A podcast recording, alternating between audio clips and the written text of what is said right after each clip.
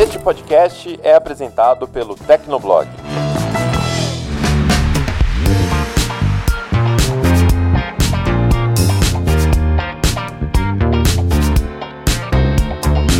Olá, ouvinte! Seja bem-vindo! Está começando mais um episódio do Tecnocast. Eu sou o Thiago Mobilon. Eu sou o Paulo Riga. Eu sou o Felipe Ventura. E eu sou o Felipe Espósito. Em agosto de 2011, Tim Cook assumia como CEO da Apple com a responsabilidade de substituir ninguém menos do que Steve Jobs. Dez anos depois, a maçã ultrapassa a marca de 2 trilhões de dólares em valor de mercado, ou seja, é uma das empresas mais valiosas do planeta. Neste episódio, a gente faz um giro por essa década de Tim Cook no comando de uma das organizações mais influentes e poderosas do mundo. Aguenta aí que a gente já começa. Há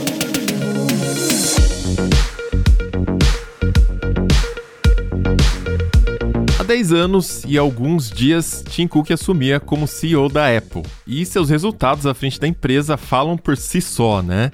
Em agosto de 2020, a Apple se tornou a primeira empresa americana a atingir a marca de 2 trilhões de dólares em valor de mercado. Quando Tim Cook assumiu, esse valor era de 330 bilhões. Baita crescimento, né? E vale destacar que o salto de 1 trilhão em valor de mercado para 2 trilhões se deu em aproximadamente dois anos e é o que chama mais atenção, né? Como esse crescimento foi exponencial. E é curioso é, fazer a comparação meio doida com o PIB do, do Brasil, né? Que em 2019 foi de 1,8 trilhão de dólares e em 2020 1,4 trilhão de dólares. Então, tecnicamente, né, a, a, Apple vale mais do que o Brasil produz em um ano inteiro, né? É, é um número bizarro, um número gigante. Brasil colônia da Apple. Vamos lá, Tim Cook para presidente. Pode comprar já. É, então fica claro que a empresa vai muito bem financeiramente no comando do Tim Cook, que é um executivo que tem um perfil muito discreto, né? E isso em muitos sentidos. Ele tem uma persona quase que oposta ao que a gente estava acostumado a ver lá do Steve Jobs, né? Que era um cara mais assim empolgante, né? Quando ele fazia as apresentações, ele era muito persuasivo, ele sabia de fato vender o produto, seduzir a audiência mesmo, né? E só que para o Tim Cook isso não é um feito pequeno, né? Por muito tempo a imagem da Apple esteve profundamente atrelada ao do fundador Steve Jobs. Então, até teve essa questão aí um pouco, né, de como ficaria a Apple sob o comando de uma pessoa com uma personalidade tão flat ali, né? Tão não sei nem definir assim. É, eu lembro que quando eu vi pela primeira vez o Tim Cook apresentando, isso foi o iPhone 4S, foi um negócio super estranho, né? Porque eu tava acostumado ali com o Jobs fazendo aquele show e todo mundo aplaudindo, gritando, rindo com as piadas do Jobs, e ele cuidando de toda a apresentação, basicamente, né, do começo ao fim.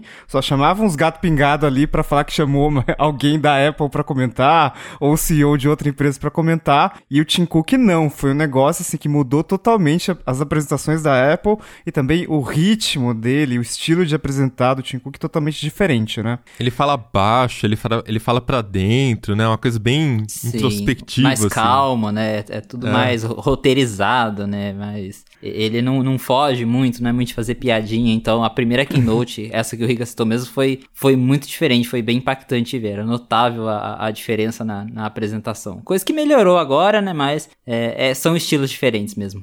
Então vamos voltar esses 45 anos e falar do Jobs, que é o cara que todo mundo conhece como fundador da Apple, a, pessoa que criou esse, essa coisa que hoje vale 2 trilhões e meio é, de dólares. Né? Ele fundou em 1976 e junto com ele tinha mais duas pessoas.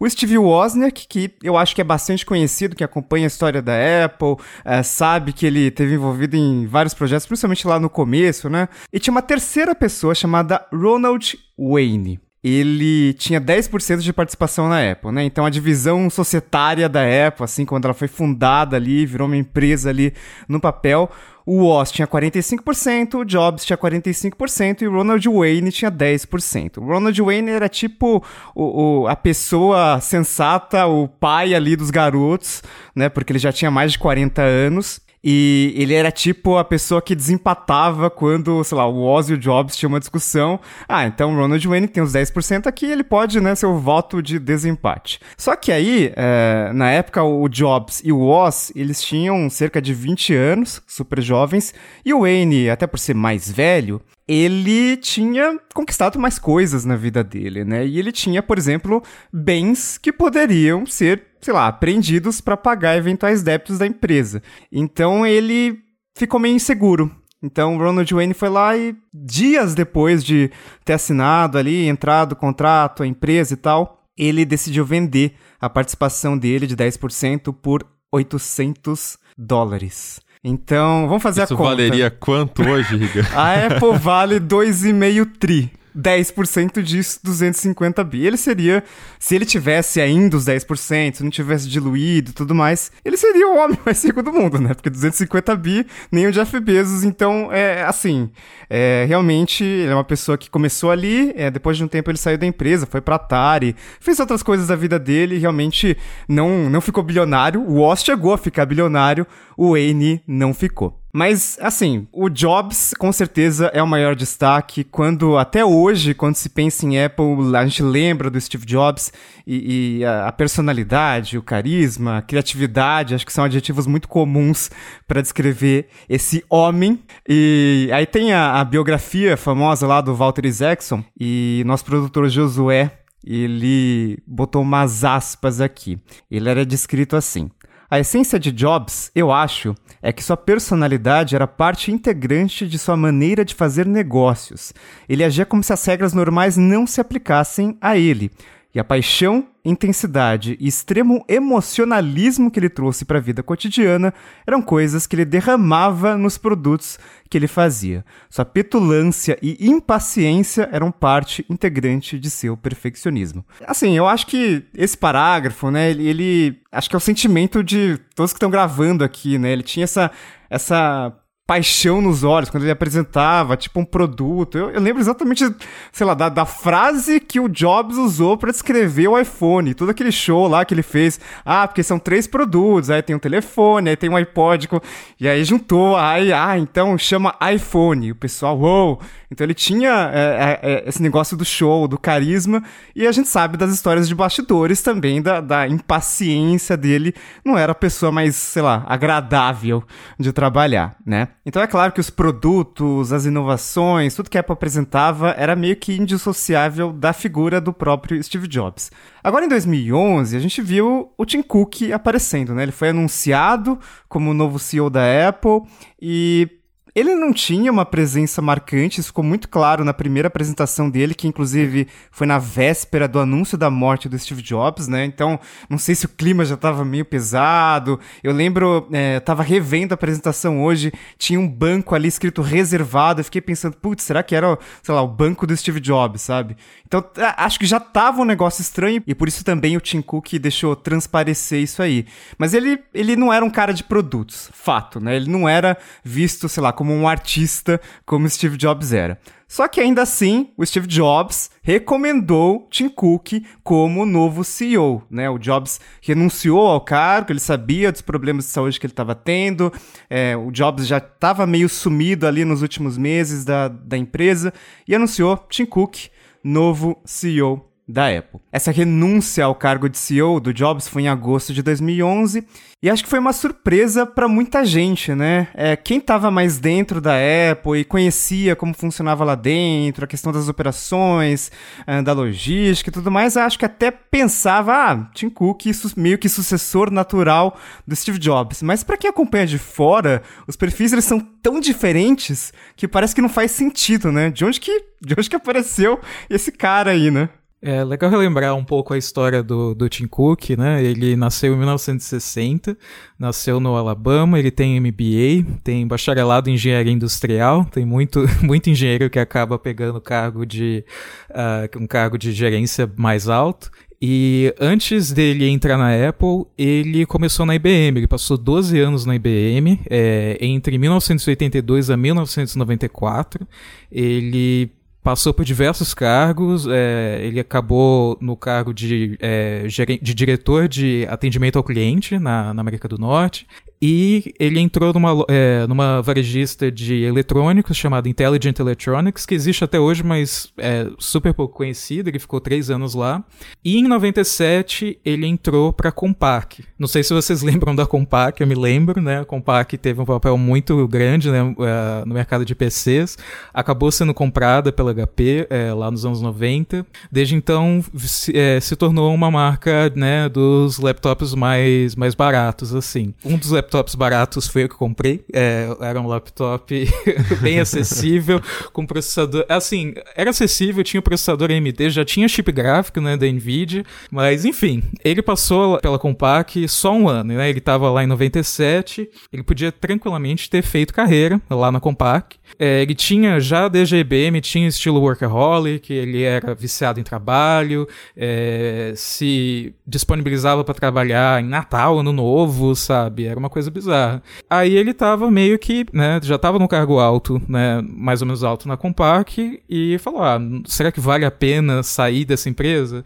E aí o Steve Jobs, né, como o Riga comentou, né, que ele tem esse estilo, né, carismático e, com, e que convence você, é, falou, ah, né, que tal, né, se você chegar, né, para Apple e agora meio que dá uma ajudar a reconstruir a empresa, né, porque ela passou muito tempo, muito tempo em apuros. Com isso, né, como o Cook viu que tinha um propósito para ele entrar lá na Apple, ele resolveu pegar o cargo e de lá nunca mais saiu. E é bacana porque assim, já desde o começo ele tava, já tinha dor de cabeça para resolver, né?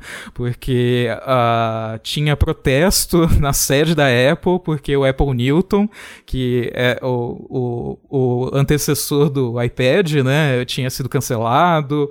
Ali ficou muito claro que já existia um fator emocional muito grande envolvendo a Apple já naquela época, né? Então ele começou ali na Apple em um momento preocupante, né? É, a Apple ela teve um período bem conturbado, né? Então teve ali o boom inicial da empresa com o Apple One, aí depois ali nos anos 70 veio o Apple II, é, foi um computador que vendeu muito bem, mas aí a gente chega ali em 1980, a Apple começou a ter alguns problemas, né? Então é, veio ali o Apple III, Apple Lisa, e foram produtos que já não fizeram o mesmo sucesso que o, o Apple II. E aí começou a ter é, um desgaste é, ali tanto para o Steve Jobs, né, como, como o CEO, o fundador da empresa, e para toda a empresa no geral. Ao mesmo tempo, o Jobs já vinha trabalhando no projeto do Macintosh, que foi um projeto muito ambicioso para a época, que foi ali lançado em 84, é, mas também né, a Apple começou a enfrentar muita concorrência. E aí você soma concorrentes, é, também foi naquela época que começou a, a explodir, por exemplo, computadores com Windows. É, a, a, própria né, IBM estava ali batendo muito de frente com, com a Apple. Então o Macintosh ele não teve tanto apelo popular como, por exemplo, o Apple II tinha. É, era um produto caro, por mais que ele tivesse ali a interface gráfica que chamou muito atenção, né? Teve aquele evento de lançamento, o pessoal ficou tudo impressionado, mas era um produto caro. Você tinha é, PCs já bem mais baratos na época que tinham ali já a interface gráfica, então a, a Apple começou a ter muita dificuldade para vender esses produtos, né? E aí nessa, nessa briga toda aí de é, da produção dos produtos, as coisas não estarem dando certo, é, ocorreu aquele fato do, do John Sculley, que era, né, trabalhava na Pepsi, aí foi convidado por, por, pelo próprio Steve Jobs para ser CEO da empresa, é, veio para a Apple e por fim acabou aí junto com o conselho da empresa demitindo o Steve Jobs porque eles consideravam que os projetos dele eram muito insanos, né? ele gastava demais para com pesquisa, desenvolvimento de projetos. O Macintosh, como eu falei, foi um produto que custou muito dinheiro para a Apple e que retornou muito pouco. Ou seja, desde aquela época você já via que a Apple era uma empresa que tinha muito potencial criativo, mas faltava alguém ali para segurar o cabristo, né? E alguém que o Steve Jobs respeitasse, no caso, que foi o que não aconteceu até a, a chegada do, do Tim Cook, que foi também quando ele retornou para a empresa lá no final dos anos 90. Exatamente isso, né? Ele queria desenvolver o que desse vontade, é, tanto que o pessoal falava, não, mas se você colocar tal coisa no Macintosh, ele vai ficar muito caro. Ele falava, não, pode colocar. E, enfim, foi encarecendo o produto e ele se tornou inviável. É né? um produto caro que não vendeu bem e, lógico, que sobrou para ele. Né? Foi demitido da própria empresa que ele ajudou a fundar. O John Sculley assumiu a, a presidência, mas a partir daí também a Apple né, foi só ladeira abaixo, porque é, eles perderam né, o, o, o cara ali que estava por trás né, do, do, da criatividade da empresa. E nessa época a Apple começou só basicamente a, a requentar produto, né? Então o Apple II, por exemplo, ele foi lançado em 77 e embora a, a primeira versão dele tenha sido descontinuada alguns anos depois, a Apple ficou relançando o Apple II, tipo Apple IIz, Apple IIc, até 1993, porque era um computador que vendia, né? Vendia mais que o Macintosh. E eles ficaram em cima disso, ah, vamos requintar o que a gente tem, o que está funcionando, mas não vinham novos produtos, eles até tentavam, né? Veio aí, é, eles chegaram a lançar impressora, é, o Ventura comentou do Newton, né? Que foi até um ali que, que até fez ali um certo burburinho, mas é, teve bons números, porém nada que chamasse tanto atenção assim, né? Então chegou ali os concorrentes, computadores baratos, a Apple começou a ir ladeira abaixo. E aí, depois disso, né, o, o John Sculley, ele deixou a Apple em 1993, é, aí assumiu Michael Spindler e depois ainda veio o Gil Amelio. Esses CEOs, eles ficaram bem pouco tempo na, na presidência da Apple, né? É, porque foi um momento também de muita conturbação, então eles tentavam ali contornar a situação. O Amelio principalmente tentou é, cortar gastos, já começou a cortar é, alguns produtos, é, mas a coisa só foi resolver mesmo quando o, o Amílio ele resolveu comprar a Next, que é a empresa que o Steve Jobs fundou quando ele deixou a Apple, né? Então, Jobs saiu da Apple, fundou outra empresa de computador, a, a empresa chamou a atenção, né? E aí a Apple acabou comprando a empresa de Jobs, consequentemente Jobs voltou para a Apple, né? E quando ele voltou para a Apple, ele é, acabou é, assumindo né, o cargo de, de, CEO interino ali em 97. Ele era o iCEO, né? Ele até brincou em alguma apresentação ali, e depois ele tirou o I da frente e virou o CEO para falar Isso. que não era mais interino, agora é para valer mesmo. É, porque quando ele voltou, ele tava com as coisas, ah, tô aqui, mas é temporário, né? Mas depois ele confirmou que ele voltou para ficar. E aí foi quando a Apple voltou a crescer porque houve uma reestruturação muito grande dentro da empresa. Então, o Jobs ele acabou com vários dos produtos que foram lançados ali durante essa década do, entre o Scully e o Amelio, como por exemplo né, o Newton, é, aqueles vários, é, o Apple II, eles encerraram totalmente o suporte. É, cortaram tudo e aí foi feita né, a reestruturação, começaram a trabalhar em produtos como o iMac, é, e foi nessa época que o Tim Cook entra na Apple e que acabou né, se tornando aí é, fundamental é, no crescimento da empresa, embora a gente é, é, do lado de fora assim não conhecesse tanto ele por ele ser mais discreto, está sempre ali é, é, por trás das câmeras, né? É, mas ele já, já veio ali como uma figura bem importante para a Apple naquela época. Pois é, a gente viu o Steve Jobs como, sei lá, o cara criativo da Apple e o Tim Cook parece ser o cara que, não, gente, pé no chão, vamos fazer isso aqui dar certo e vamos fazer isso aqui dar dinheiro. Tem vários produtos que a gente pode lembrar de Apple na época, Jobs, até a própria Next era um exemplo disso, de coisas que eram assim, ridiculamente caras e ele achava que tinha que ser caro porque tem que ser caro, é caro para produzir, vão vender caro e tudo mais. E aí ficava aquele balanço, não balanço de contas que assim, dava prejuízo e tudo mais. Então o Cook, ele foi lá e meio que equilibrou as contas e era tipo a parte para pensar no dinheiro e nas operações, né? Então ele já entrou como vice-presidente sênior de operações globais. Ele começou a cuidar de gestão da cadeia de fornecedores, uh, atividades de vendas, o apoio em todos os mercados, em todos os países que a Apple atuava. Não eram muitos na época, mas já era uma empresa relativamente grande, né? Tava se reestruturando ali. E o Tim Cook, ele mexeu muito, ele mexeu profundamente na maneira como a empresa lidava com fornecedores e lidava com logística. Então, é, o Cook, nos primeiros anos, ele já, uma, uma das grandes mudanças que ele fez foi terceirizar toda a produção da Apple. Na época, a, a Apple fabricava ali o, os equipamentos, ela tinha várias fábricas ali, ela estocava um monte de produto que ficava pronto, e ah, quando vender, a gente tira do estoque, manda para a loja já era uma coisa meio louca, assim. E aí o Tim Cook foi lá e ele com a, a, o olhar, o cérebro de engenheiro, né? Ele foi lá, não, vamos otimizar esse processo aqui, não tá dando certo do jeito que tá.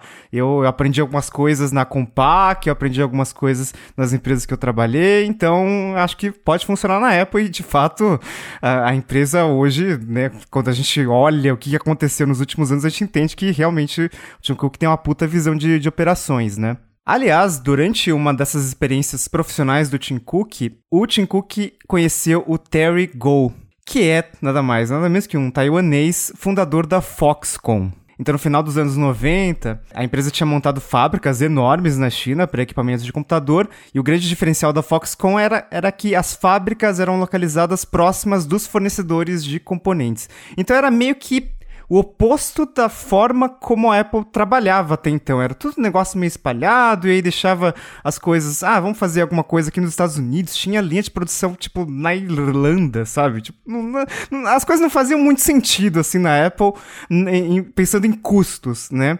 E aí o Tim Cook falou: ah, não, gente, é, acho que dá pra gente terceirizar, vamos colocar esse produto aqui na China. E nos anos seguintes foi só aumentando isso, né? Foi terceirizando mais e mais. E as fábricas, a Foxconn acho que é um grande exemplo, assim, mas as fábricas no geral elas se adaptaram ao estilo, às especificações dos produtos da Apple. Hoje você tem inúmeras empresas envolvidas, é, você tem a Samsung envolvida em telas, você tem uma TSMC fazendo chip para Apple, você tem a Foxconn montando tudo ali. Então é, é, é, uma, é uma cadeia de fornecedores é, bem grande, é, é, é complexo e a Foxconn, né, ela obviamente se beneficiou muito desse movimento da Apple transferindo as suas linhas de produção para a China, terceirizando e tal, e inclusive a, a Foxconn construiu fábricas, né, para acomodar todas essas exigências, assim, é, é, bizarro o que a Foxconn consegue fazer hoje, quanto foi otimizado ao longo desses anos, da relação com a Apple e com outras empresas que foram surgindo. Hoje em dia parece que, tipo, você vai lançar um produto novo, uma empresa vai lançar um produto novo, parece que, sei lá, da noite pro dia, a Foxconn consegue montar uma linha de produção com 100 mil pessoas tiraram de não sei de onde e o negócio começa a funcionar. É, é uma coisa, é uma loucura, assim, a Foxconn. E muito por causa de, de todo esse processo aí que o Tim Cook ajudou a Apple a, a seguir, né? Tinha umas histórias, né, de linhas de produção sendo montadas e aí eles iam lá para a China direto para acompanhar a linha de produção e ver como é que tava a montagem da fábrica. E aí, se não me engano, uma do iPod Nano, que eles chegaram lá e basicamente só tinha um galpão vazio e tipo faltava alguns meses pro o iPod ser lançado. E tipo, cara, como assim? Como que a gente vai entregar? É, é uma Apple, sabe? Não uma empresa de fundo de quintal. Como é que a gente abastece o mundo inteiro, né? E e não foi um problema. Eles montaram a fábrica, eles entregaram, e, e, é o tipo de coisa que eles não conseguiam fazer nos Estados Unidos, né? No prazo que faltava para começar as vendas do, do iPod Nano, é, se fosse nos Estados Unidos, eles não teriam conseguido nem as licenças para conseguir a permissão para fazer a fábrica, né? Enquanto que lá na, na Foxconn eles já estavam, é, enfim, já estava com tudo encaminhado, né? Não, e, e, a gente sabe que mesmo com toda essa otimização da Foxconn que ela permitiu, é, a gente está gravando aqui no final de agosto. O iPhone, o novo iPhone, deve ser revelado lá no meio de setembro. Com certeza já produziu um monte de iPhone, porque tem que começar a produzir muito antes de, de anunciar o produto, assim. Por isso que vaza, inclusive. Então, mesmo assim, ainda tem que produzir pra cacete antes. E isso é uma das coisas mais legais, né? Esse método uh, que o Tim Cook implementou na Apple é um método que visa a economia de recursos, né? Ele era um cara tão bitolado, assim, com custos, que ele até coordenava a operação da empresa de uma forma que o estoque não ficasse muito grande, né? E isso é muito comum na, na indústria automobilística, né? O chamado just in time, que foi inventado pela Toyota. Só que quando a Toyota inventou isso, era uma questão de limitação física. A, a Toyota começou a fazer os carros lá no Japão, começou a entrar na, na indústria automobilística e Japão é um local muito pequeno. Lá é tudo muito calculado, né? É uma ilha. E para concorrer com Ford com as outras montadoras americanas, né? Então eles levaram algumas coisas que foram aprendidas com Ford, com empresas europeias também, para o Japão, mas fizeram essa adaptação completa na estrutura, no sentido de otimizar o estoque, os recursos, a produção, né? A produção era muito no modelo tradicional, você produzia grandes estoques, armazenava. O Ford até falava, né, que você podia escolher qualquer carro, contanto que ele seja tal modelo e preto, na cor preta. Não seja, não pode escolher bosta nenhuma, esse carro aqui acabou, né? E, e com a Toyota já era uma coisa mais chamada pela demanda, então eles não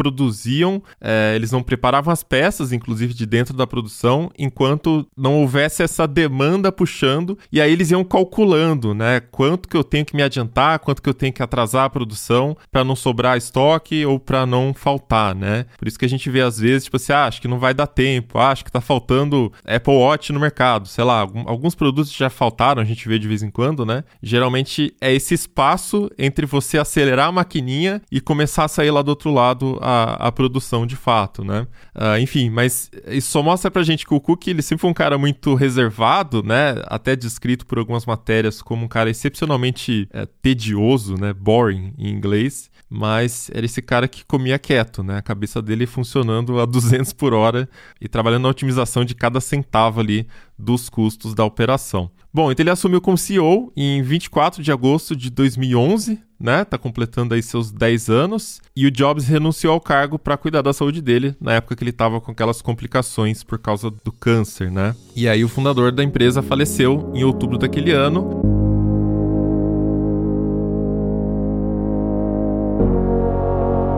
O Tim Cook já tinha alguma experiência na época como CEO. Durante as ausências do Steve Jobs, ele acabou assumindo, né? Ele, ele acabou ficando nessa posição aí. Então a expectativa era muito grande, né? O mercado até considerava que ele era uma escolha segura para o cargo. Ele não era aquele cara inventivo, aquele cara inspirador, criativo, né? Mas até dá para falar, né? O Steve Jobs era, era um cara perfeccionista, mas ele era um cara perfeccionista nos conceitos, no design. E o Tim Cook, ele é perfeccionista na otimização do processo, do custo, né? Que também são qualidades muito importantes para um CEO. Bicho, e... tinha, tinha uma história que eu li que o Tim Cook, ele botou uma pessoa ali para cuidar da negociação do preço da cola que ia no, nos produtos, sabe? Que pra bizarro. colar os componentes, assim. é tipo, mano, tava otimizado até o limite, assim. Aqui no, aqui no Tecnoblog a gente tem um exemplo dentro de casa. Que, Olha assim, se, se, você, sei lá, painel de administração, onde a gente publica ali no WordPress os textos, o, o, o fundo do botão de publicar vai ter cache, vai estar tá otimizado. Essa pessoa se chama Thiago Mobilon. É o equivalente de Tim Cook aqui dentro do Tecnoblog, assim. Tudo que você pensar já tá otimizado. Eu otimizo o código do servidor. E aí veio a, a, era do Tim Cook, né, de fato liderando a Apple. Ali, logo quando ele assumiu, ou claro que houve é, muitos questionamentos sobre como seria Tim Cook como CEO, porque como a gente já destacou aqui, ele era muito mais reservado. Então a Apple ela era conhecida por causa de Steve Jobs. Né? O Jobs era a imagem da Apple. Então, quando você falava de evento da Apple, é, era impossível não pensar né, na, nas keynotes do, do, Steve Jobs, na forma como ele apresentava. E o Tim Cook era um cara totalmente diferente, né? O Jobs ali sempre movido pelas paixões dele, então os produtos que ele fazia, né, era sempre ali é, do jeito que ele queria, porque ele queria daquele jeito. E o Tim Cook já era um cara mais com visão de mercado. Ele estava ali até hoje, né? Tá ali para fazer o que o mercado está pedindo, o que vai né, dar, dar retorno ali, porque é o que o mercado quer. Aí quando o Cook assumiu, uh, ele, o primeiro produto que ele apresentou foi o iPhone 4S em 2011, que foi inclusive um dia antes do falecimento do, do, do Steve Jobs. Mas a era dele, é, dá para dizer que sim, que começou é, um pouquinho mais para frente, né? Então, esses produtos assim como o, o iPhone 4S, por exemplo, é, eram produtos que estavam ali sendo desenvolvidos ainda pelo Steve Jobs, né? Então demorou um pouco mais para chegarem os primeiros produtos ali da, da direção do Cook. Mas é interessante notar que desde o comecinho o, o Tim Cook ele já tinha esse olhar é, sobre os custos dos produtos, né?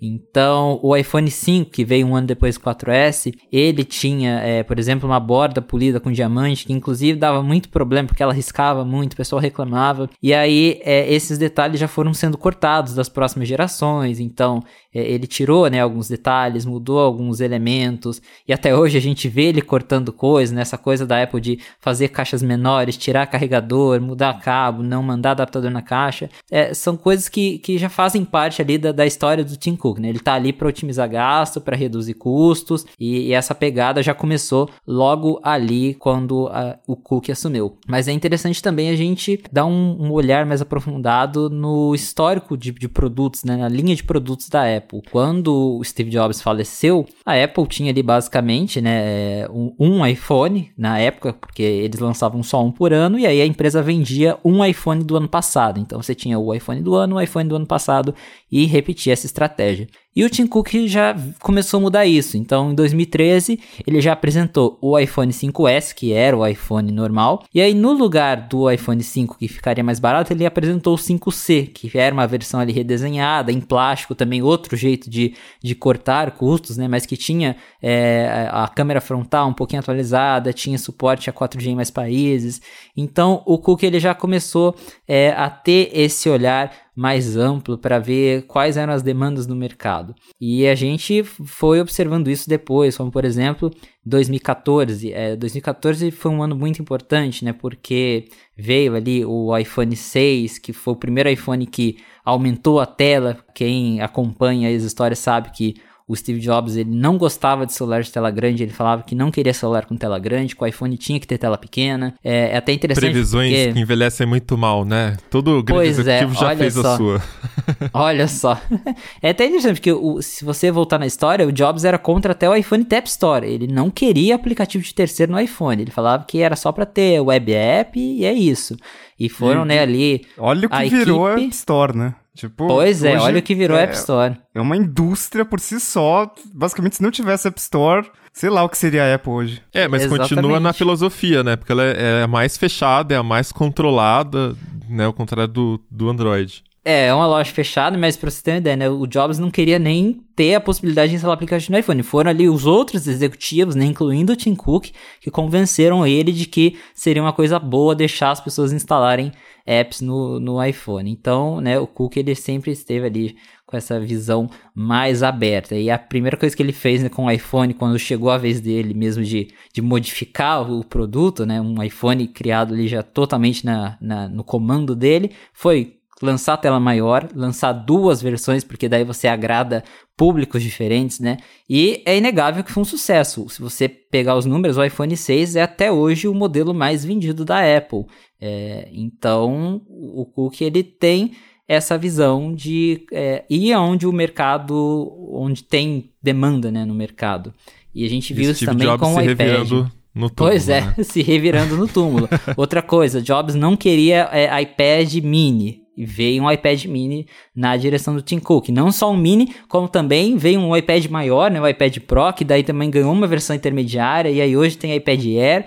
Então a, a Apple do Tim Cook ela tá ali para é, tentar oferecer é, um produto para cada pessoa, né? Para quem, desde quem tá procurando ali os modelos mais básicos. Hoje a gente tem iPhone SE, tem iPad Air, aí você também nos MacBooks tem variações. É, e, e isso é uma coisa, acho que muito que é bem clara a diferença entre Jobs e Cook, né? O Cook ele tá ali para atender demandas de mercado. O Jobs estava ali para atender os desejos pessoais dele e quem gostasse comprava, quem não gostasse ficava com Deus e ia comprar outra coisa para ele.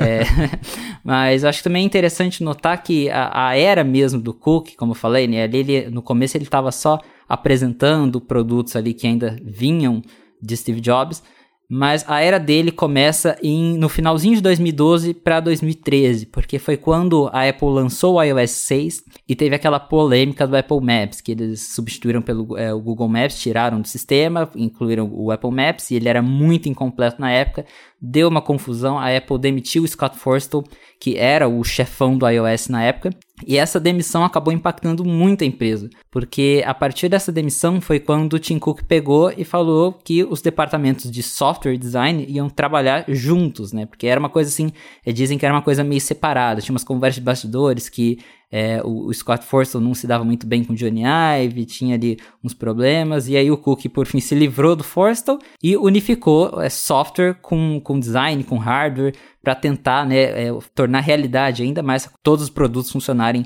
como uma coisa só. E a gente viu isso já em 2013 com o iOS 7, que foi um sistema completamente redesenhado. Dizem que foi já.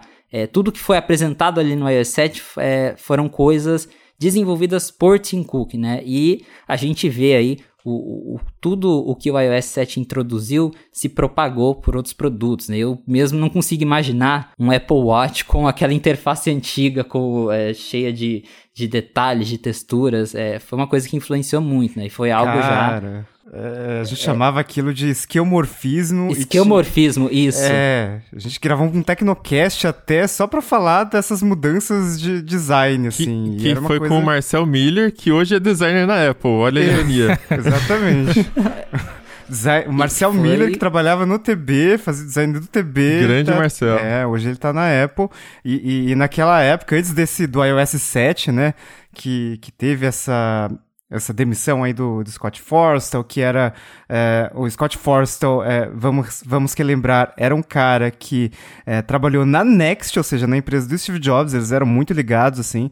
Então, quando o, o Scott Forstall saiu, né, ele que fazia várias apresentações ali de iOS, de software no geral, foi meio que, tipo, agora mudou, agora, agora realmente tá, tá, tá mudando. E o, o Espósito falou é, sobre essa união, né, entre design e software, e a Apple deixou isso muito claro na, nas propagandas do iPhone 5C, porque uh, os ícones eles eram muito mais coloridos, né? Eles tinham esse visual um pouco mais chapado, então eles conseguiam fazer a transição entre o celular, o iPhone C colorido, e aí mudava para interface. Então, ah, então você tem o iPhone rosa, aí você vai pro ícone rosa que era do iTunes, e você tem o iPhone verde, aí você vai pro ícone verde que é de mensagens, né? Do iMessage. E assim, o iPhone 5C não deu muito certo, mas é, as as estratégias do Tim Cook dali para frente uh, vingaram mais. E o iOS 7 precisou de um refinamento muito grande, né? Porque era uma coisa muito nova. Foi um choque muito grande, né? Parar, uh, acabar com o esquemorfismo ali e, e, implementar o flat design é, Não, tipo, a fundo, né? É, você abria o novo Game Center, né? Aquela coisa maravilhosa que a gente usava. E como assim não tem mais aquele negócio de couro e feltro é, na interface? Tudo, tudo, que você abria era branco, branco, branco, branco para todo lado. E com alguma transparência mudança, ali. É, branco e transparência. Foi uma mudança bem ousada, mas acho que ali começou a era do Tim Cook. Quando ele mostrou, falou assim: ó, é, é, eu vim aqui para fazer isso. E como de fato influenciou em tudo, né? Como eu falei, é, a interface foi para Apple Watch, foi para outros produtos da Apple, para Apple TV. É uma interface que é, foi muito refinada, mas está aí até hoje. E depois disso também só vieram aí outros produtos que deram muito certo para a Apple. Então, 2014, além do iPhone 6, que como eu falei é o modelo mais vendido da Apple, veio também o Apple Watch. Então, é, o relógio, né, o smartwatch da Apple, que é aí, né, tá sempre ali no topo das vendas, é muito, se tornou muito popular. É, é um produto que influenciou muito o mercado, por mais que você argumente que já tinha o smartwatch antigamente, a Apple ela veio com essa abordagem que mais é, de, de conquistar o usuário comum, porque o smartwatch antigamente é, é, eu, eu pelo menos via como algo meio desengonçado, aí depois veio a Apple com, com os mostradores, com as pulseiras que você pode trocar, com várias é, caixas diferentes, alumínio, cores diferentes, é, metais diferentes, e o Tim Cook, eles, né, se mostrou muito eficiente nessa parte de estar tá aí atendendo vários gostos, tá lançando produtos para várias pessoas. O produto de que dá para ser chamado de um produto de sucesso que o Cook lançou foram os AirPods, os fones sem fio da Apple. Eles vieram um pouquinho depois, em 2016, no mesmo ano que a Apple lançou o iPhone 7 sem entrada para fone de ouvido. E a gente vê aí, né, como que os fones é, influenciaram toda a indústria, porque por mais que talvez os AirPods, eles, muita gente não tem AirPods, eles com certeza impulsionaram o mercado de fones sem fio, né, porque veio a remoção da entrada do fone, então começou a, a ter uma busca maior por fones Bluetooth, não só da Apple, mas de outras marcas, e as concorrentes começaram a fazer fones também que, não, é, que eram sem fio de verdade, e o mercado de, de, de cópias chinesas também começou a fazer cópia de AirPods. Então, assim, é, são, são coisas que deram muito certo na, na Apple do Tim Cook. O Apple Watch, o, os AirPods são produtos assim, criados pelo Tim Cook, já acho que com pouca influência ali do Steve Jobs, assim como o iOS 7. E outra coisa interessante que dá pra gente destacar também, é que até o, o Ventura vai comentar aqui, é a questão dos serviços, né? Quando o Cook assumiu, a Apple praticamente não, não tinha nada. Eles tinham ali o, a, a, iTunes Store, né, que vendia músicas, vendia filmes. A App Store estava engatinhando ainda, ela crescia, mas é, não, não era algo tão expressivo. Se a gente olhar é, por exemplo, os números do, de, do primeiro trimestre fiscal de 2012 da Apple, é, a, a, categoria de serviços representava 6%. Hoje essa categoria já fica ali acima dos 20%. Então, é, a gente viu com uma, uma mudança na direção da Apple, né, de não focar só em hardware, mas também em serviços.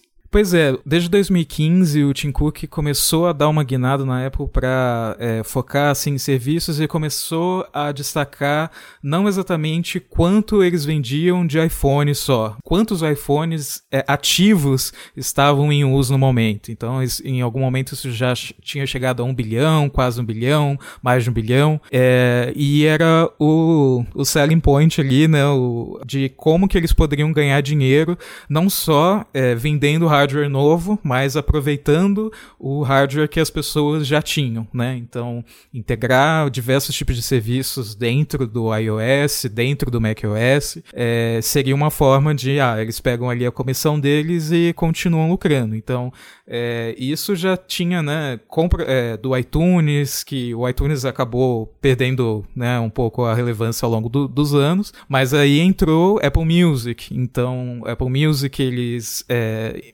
integram super forte né, no iOS. Tem as taxas da App Store, que era de 30% desde muito tempo. Tim Cook, é, alguns anos depois, é, começou a incentivar a assinatura em, dentro de app. Então, em vez de você ter uma compra única de determinado aplicativo, você teria uma cobrança recorrente e a Apple iria levar a taxa né, de 30% no primeiro ano e 15% nos anos seguintes. Então, é, cortando ali a taxa pela metade, é, mas garantindo essa receita contínua não só para o desenvolvedor, como para eles próprios, é claro. E até a receita com o Apple Pay, porque os usuários não pagam né, nenhuma taxa adicional para usar o Apple Pay, mas os bancos pagam. Né? Uh, tem pouquíssimas informações sobre isso, é, mas sabe-se que em algum momento a Apple cobrava meio por cento é, de toda transação que você faz com o Apple Pay, cobrava meio por cento dos bancos né?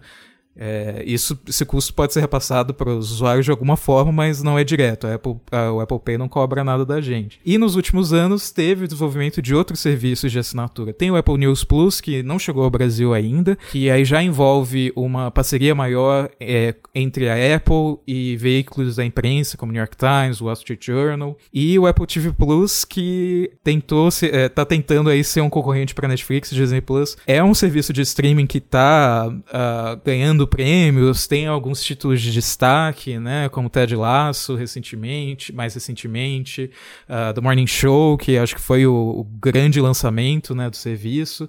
É, imagino que não tenha tanto, tanto, tanto usuário quanto, sei lá, Netflix, é, e a Apple deu um estímulo ali, né, para as pessoas ficarem, dando um ano de graça, três meses de graça, mas você vê que é uma área que a Apple tá super é, obstinada, assim, a estar tá presente, sabe? E é um diferencial a mais ali pro, pro iPhone, pro iPad, pro Mac, porque é, você não tem aplicativo do Apple TV Plus até hoje para Android, por exemplo, mas você consegue ver na TV, né? Então tem o aplicativo para a TV da Samsung, da LG, da Sony.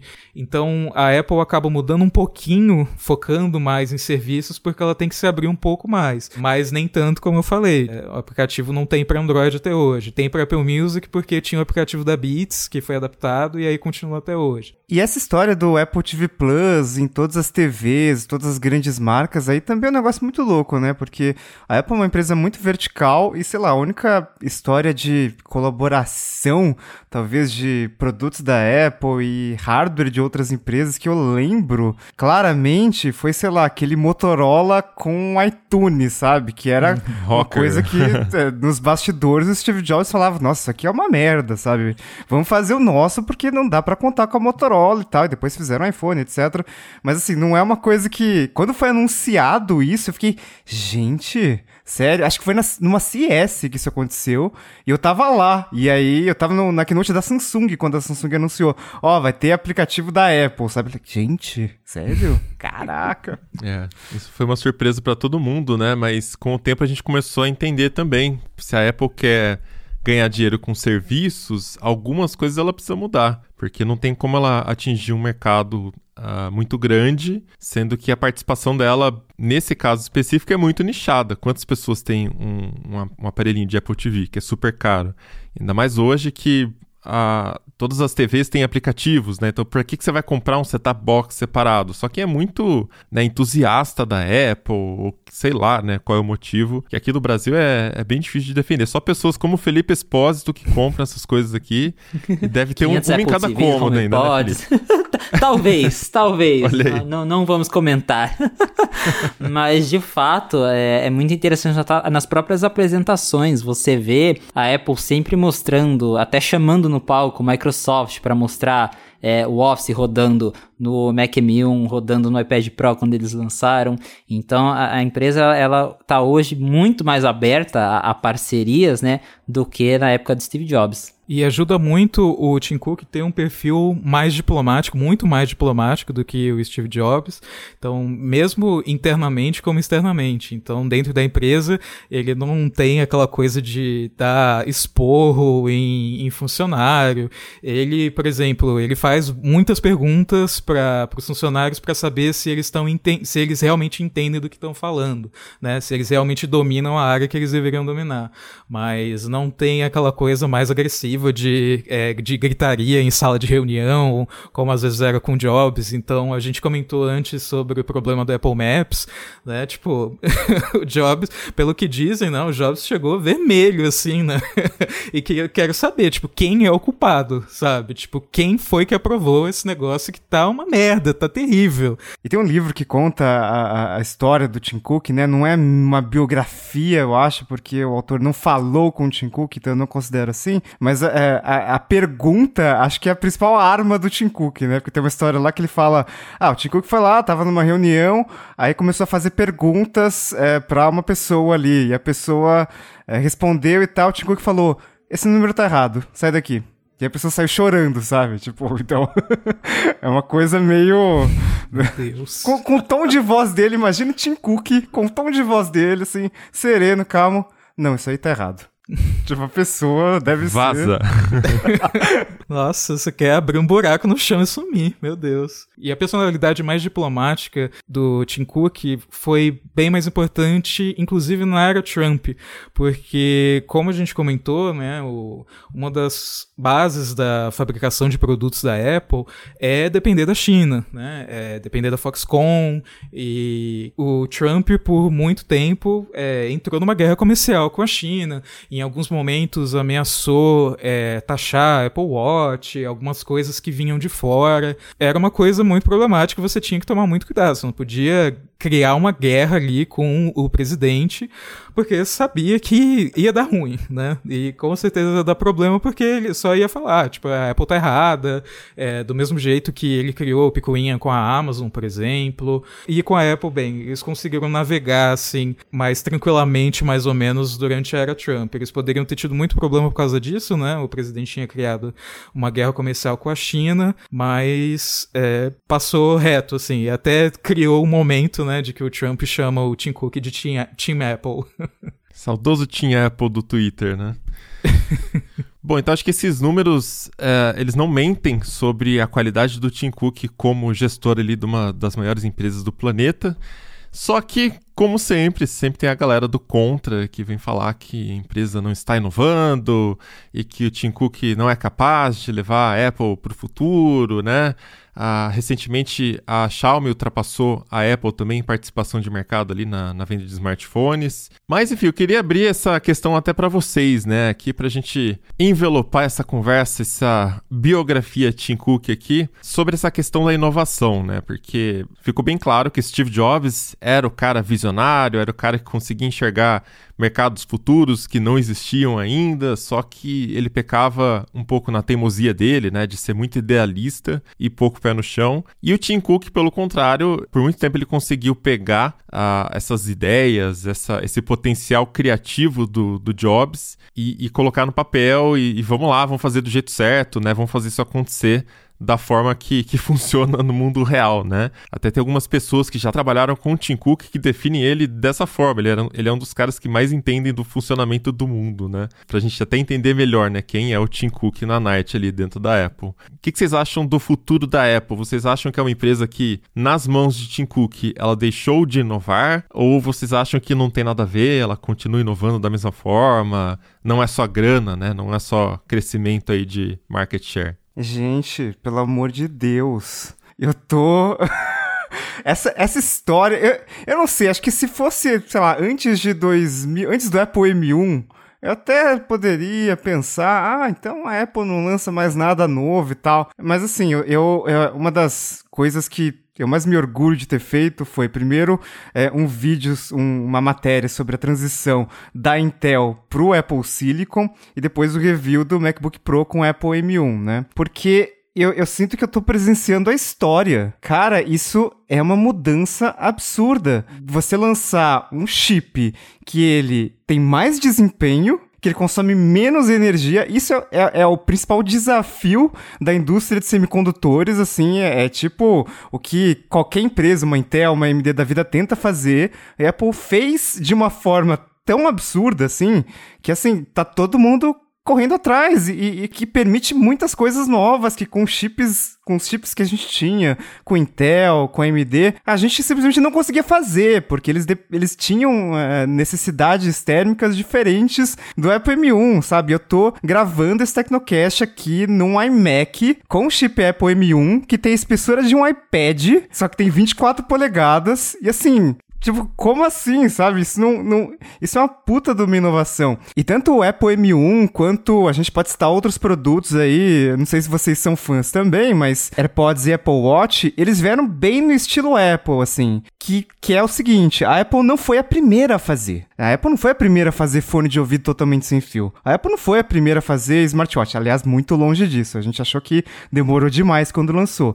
E a Apple também não foi a primeira a tentar fazer um processador com uma arquitetura diferente funcionar com um sistema operacional já conhecido de desktops e tal. Só que quando a Apple lançou, mudou todo o cenário. Hoje é, é, hoje, felizmente, várias empresas lançam fones de ouvido totalmente sem fio e é muito mais barato. Hoje você tem é, é, é smartwatches, você pode comprar uma Mi Band super miniaturizada ali, que custa seus poucos, poucas dezenas de dólares ali. Se no Brasil você compra por 200 reais, e tem um monte de coisa ali. E hoje, claro, tem um movimento de todas as empresas, Intel principalmente, de tentar correr atrás. A Intel mudou o modelo de negócios dela. Você pensava numa Intel totalmente verticalizada ali, que fazia do começo ao fim, e hoje a gente está falando de uma Intel que é uma fábrica de semicondutores também para outras empresas. Então, tipo, sabe, a empresa líder de semicondutores por mais de duas décadas mudou sua estratégia para se adaptar a esses novos tempos. Então, gente, como assim? Pelo amor de Deus. É curioso que é, você tinha mencionado isso, ah, que a Apple não é a primeira, não costuma ser a primeira, e é verdade. Quando você falou do Apple Watch, isso me fez lembrar do, de quando a Samsung lançou o primeiro relógio dela com um Tizen. E assim, era um trambolinho, né? Tipo, o negócio tinha câmera, tinha.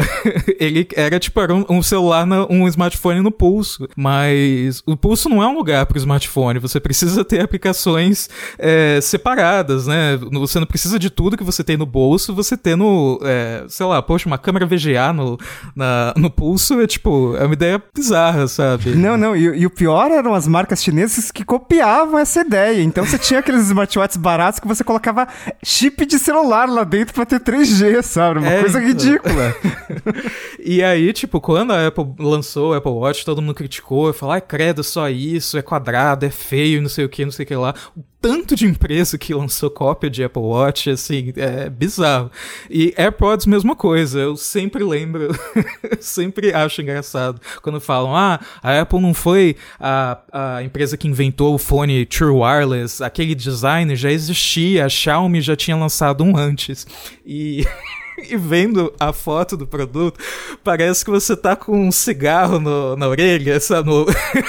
pendurado na orelha. Ah, é verdade, era enorme, né? Ele era enorme e era de um lado só, Sim. entendeu? Ele era um fone Bluetooth, né? Tipo, é. não era um AirPods de fato. Mas o pessoal entrava na, na guerra ali, tipo, não, a Apple não foi a primeira, ó, a Xiaomi fez primeiro. Tipo, fez primeiro ficou horrível, é. sabe? E de um lado. E aí, quando a Apple lançou, aí todo mundo, inclusive a Xiaomi, todas as empresas, começaram a se inspirar nesse design. Muita gente, quando olha para a história, né? É fácil a gente olhar para o passado tal e, e, e, julgar, né, como as coisas aconteceram. Mas muita gente quando olha tenta avaliar quem lançou primeiro. E aí por essa ótica a coisa fica muito distorcida, porque é muito fácil às vezes você falar assim, ah, mas no futuro, se a tecnologia está miniaturizando, vamos pegar aqui o, o exemplo Windows, né, Microsoft. Ah, se a tecnologia está miniaturizando e cada vez menor, tal, com certeza no futuro a gente vai ter aparelhos de computação portátil que você usa com uma mão só, vulgo smartphone.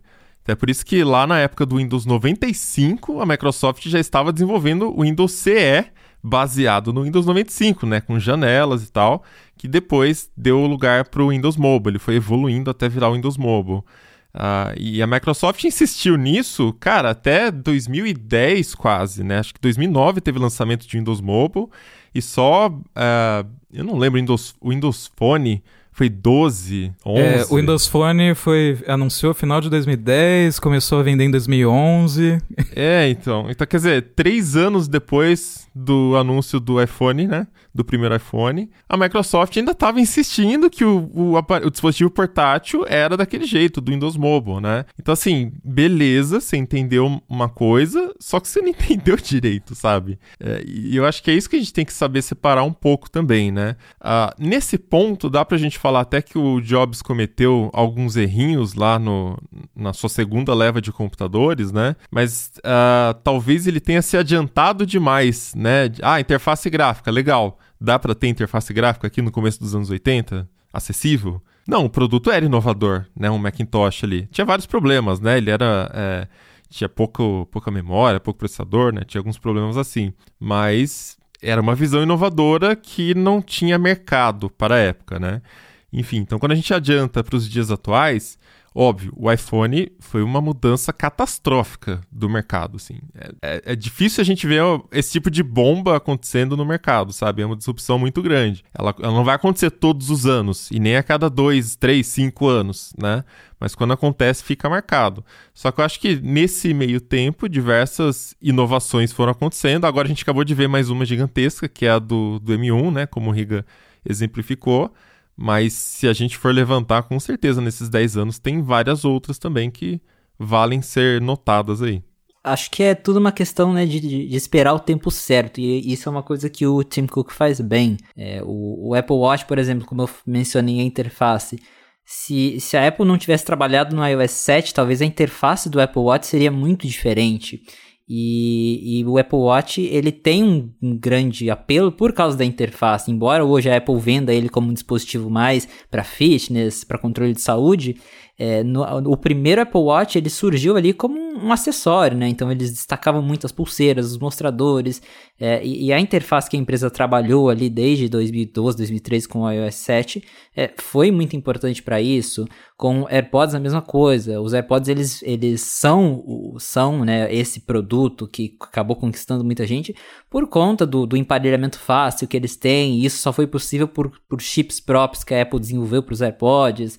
Então, tudo questão de tempo. É, Mac M1, a mesma coisa. E acho que a gente até comentou no Tecnocast sobre o, os Macs M1 quando eles foram lançados. A Apple poderia ter lançado né, um computador com ARM há, há, mais tempo, mas tem toda aquela questão de preparar o sistema operacional, preparar os aplicativos. É, então, acho que o Tim Cook ele sabe esperar o tempo certo, tanto de, de demanda do mercado como de, de ter uma tecnologia madura o suficiente para lançar isso para né, milhões ou bilhões de pessoas. Isso me faz lembrar que tem algumas tecnologias que a Apple está desenvolvendo, né, que também precisam de um momento melhor, né, para serem lançadas, né, que é o caso do óculos de realidade aumentada, uh, e de software para carros autônomos, que eles estão investindo bastante nisso. E existem rumores, né, de que o Tim Cook talvez ele saia, deixe o cargo em 2025 ou a parte entre 2025 e 2028, e ele queria terminar com jogando mais uma ca grande categoria de produto, né, que pode ser uma dessas duas ou alguma coisa que a gente não, não ouviu falar ainda de rumores, sabe? Mas de um jeito ou de outro são coisas que já estão aí, né? Tipo, a, a, Apple com certeza não é a primeira a fazer uh, carros inteligentes, né? A Tesla tá aí. Também não vai ser a primeira a fazer óculos de realidade aumentada ou de realidade mista, né? Mas é uma coisa que precisa de tempo, precisa de preparo, você precisa acostumar as pessoas a quererem usar a realidade aumentada ou é, fazer parceria direito com montadora para ver como que isso vai funcionar. A gente só vai vender o software, tem como a gente vender um carro, sabe? É uma coisa que vai marcar o Tim Cook até o final da, da era dele, né? Até o final da fase Cook na Apple, sabe? É esperar o tempo certo e ver o que dá e ver se será que chega aos 3 trilhões de dólares até, antes, até ele sair? É, fale o que quiser, né? É impossível negar que o Tim Cook é, fez a empresa né, sair de onde ela estava para chegar em 2 trilhões e quem sabe em breve 3 trilhões de dólares. É um, um feito impressionante e que não dá para negar. Você gosta ou não dos produtos, é, ele é um, um businessman de, de sucesso. Eu acho que isso não seria possível sem o poder criativo do Jobs lá atrás, né? Mas uh, fica claro que essas características elas são muito com complementares. E acredito até que o, o Tim Cook e o resto do time ali da alta gestão da Apple fez um bom trabalho de manter essa cultura viva na Apple, né? Depois que, que o Jobs morreu. Tem falhas, tem erros, óbvio, nenhuma empresa é perfeita. Nem mesmo a grande Apple, né? Mas eles fizeram um, um, trabalho muito bom de manter essa cultura de, de inovação, esse espírito uh, que, que o Jobs criou lá atrás, com aquela até obsessão dele né, pelo design. Né, o chip da placa do computador tinha que ter, tinha que ficar bonito ali, né, bem soldado, porque senão, né, mesmo que ninguém vai ver, mas tem que estar tá assim, né, porque ele sabe que vai estar tá torto lá. Acho que do ponto de vista do empreendedorismo, você tem algum, alguns modos diferentes de competição, né? Então, assim, Uh, o, o, Jobs, ele, ele era aquele cara que ele competia muito pelo futuro, né? Aquela coisa de você imaginar futuros você conceber na sua mente futuros que ainda não existem e você já está trilhando aquele caminho, gastando dinheiro, torrando dinheiro de fato. A definição é essa, tá, gente? Vocês vão estudar é, a apostila de, de empreendedorismo, é exatamente você torra dinheiro para talvez no futuro aquilo retornar, né? Então isso é investimento em inovação. E enquanto que o Tim Cook, ele já tem um perfil mais de gestor pé no chão, é aquela coisa da competição por mercados estabelecidos. Né? Então, assim, ah, não teve nenhuma grande inovação. Sim, o, o, futuro já foi criado dos smartphones. O futuro dos PCs já foi criado e ele está sendo melhorado em cima do que já foi criado. Não foi que nem lá nos anos 80 que o Steve Jobs e o Wozniak, é, o Oz primeiro, né? E o Jobs olhou para aquilo e falou: pô, isso aqui tem um mercado, né? É, eles criaram esse mercado, né? Eles, era uma época de mainframes e os caras, tipo, não, isso aqui, pô, tem futuro. As pessoas vão ter computadores em casa. Né? Então foi criado esse futuro, investiu-se nisso, foi um capital de risco que deu certo.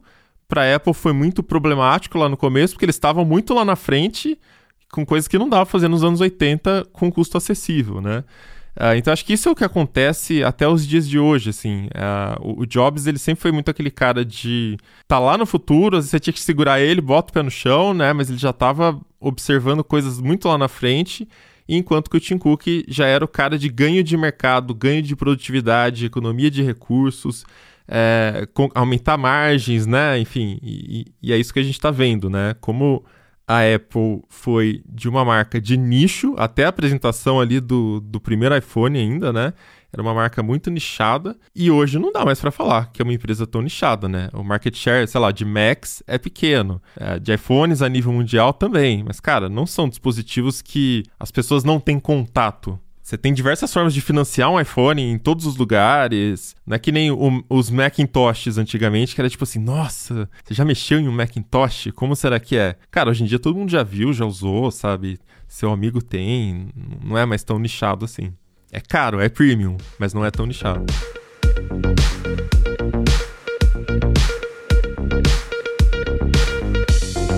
E eu fico pensando também quem poderia substituir o Tim Cook, porque eu tava pensando no Craig Federighi, porque ele ganhou, assim, a simpatia de muita gente, porque é um cara, uh, sei lá, tava fazendo piada da, é, durante Keynote, e uh, algumas pessoas imaginam é, como seria, né, a Apple com um cara que é mais assim, talvez um intermédio entre Steve Jobs, que era o gênio que conseguia convencer todas as pessoas, e o Tim Cook, que é um cara mais reservado, sabe, chegar ali no meio termo. O Craig ele tem, tem a idade ali para poder ainda ser CEO da Apple daqui a 3, 5 anos. É, e eu fico pensando quem poderia pegar a Apple do jeito que tá e levar para outro nível, qual seria o próximo nível da Apple, né? Mas é, se tratando do Cook, é, realmente não tem não tem que questionar. Tipo, falar, ah, não, a Apple, a Apple tá sempre tinha um meme, né, do Apple is doomed, né? Tipo, a Apple agora não tem não tem mais não tem mais perspectiva, vai falir, sabe? Sabe? Ela vai falir há tanto tempo. 2 trilhões, Apple's Doomed. Já era. Eu acho que a gente podia postar, assim, jogar uns nomes para ver quem poderia ser o sucessor do Tim Cook, vendo aí talvez o quadro de diretores atuais da Apple e pensar, talvez daqui a alguns anos a gente grava o Tecnocast e relembra aqui para ver se alguém acertou. Vamos fazer o bingo do próximo CEO da Apple. bingo de CEO da Apple. Mas olha, eu aposto muito no Jeff Williams. É, para quem não conhece, ele é o atual, né, o vice-presidente de operações da empresa. Ele tá na empresa há muito tempo. É, trabalhou já ali desde a época do Steve Jobs também, e é o cara que hoje está à frente do Apple Watch. Se você pegar as últimas keynotes da Apple, é sempre ele que apresenta Apple Watch, mas ele também teve envolvido aí em, no desenvolvimento de outros produtos, e é, acho que é o potencial candidato, né? A menos que ele saia também, é o mais provável. O Ventura falou do Craig, mas eu não sei se ele chega, né, a, ou se ele tem interesse né, a, a ser CEO. Eu vejo ele mais como cara ali trabalhando no software mesmo do que na parte executiva da empresa. Vamos ver aí se a, a, a previsão tá certa. Eu também voto no, no Jeff Williams. É, ele é CEO hoje, parece ser é, a sucessão natural, mas aí repete a história Tim Cook, né? A gente tá acostumado com o Tim Cook, ele aparecendo lá em todos os eventos, e o Jeff Williams, ele não aparece. Então ia ser aquela transição lá, bem típica, do mesmo jeito que aconteceu do, do Jobs pro Tim Cook, né? Mas parece ser a pessoa mais provável.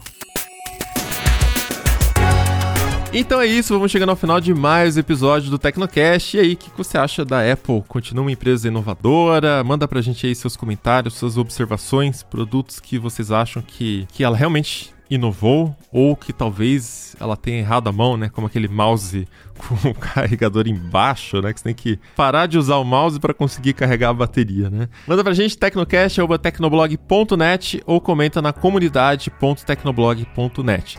Se quiser continuar o papo com a gente em todas as redes, eu sou arroba Mobilon, arroba Paulo Riga, arroba Ventura Felipe e arroba Felipe Espósito. Este Tecnocast foi produzido pelo Josué de Oliveira, editado pelo Paulo Barba e a arte da capa é do Vitor Pádua. A gente fica por aqui, voltamos com outro semana que vem. Até lá! Tchau. Até a próxima. Até mais.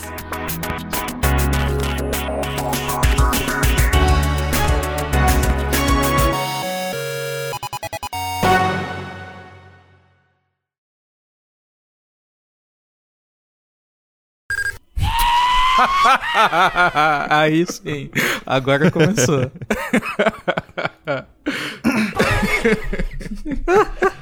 Bora. Deu uma incrementada aí. Vai, é o Barba que vai editar isso. Você viu? Tem produção, é barba, tem ó. É barba.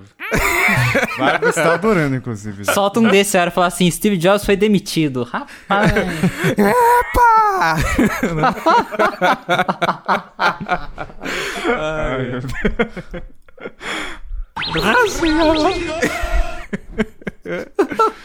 Ele adora quando não tem convidado que ele pode fazer essas coisas, quando não tem entrevista, tá ligado? Quando a sua galera já se é conhece e tal. Em algum, em algum lugar tem um gato. É porque a outra gata mijou na minha cama ontem, aí essa aqui tava lá cheirando bem onde ela mijou. Tô com medo de virar uma guerra de mijo na minha cama. né? Você acha que esse território é seu? É meu? É... Não dá, né? Vai lá e mija em cima. é, então. É meu, eu mijo inteiro na cama. Senão, né, mesmo que ninguém vai ver, mas tem que estar tá assim, né? Porque ele sabe que vai estar tá torto lá. Ah, então acho que, do ponto de vista de. Ai, gata, bicho, tá doendo? Oxi. Do nada.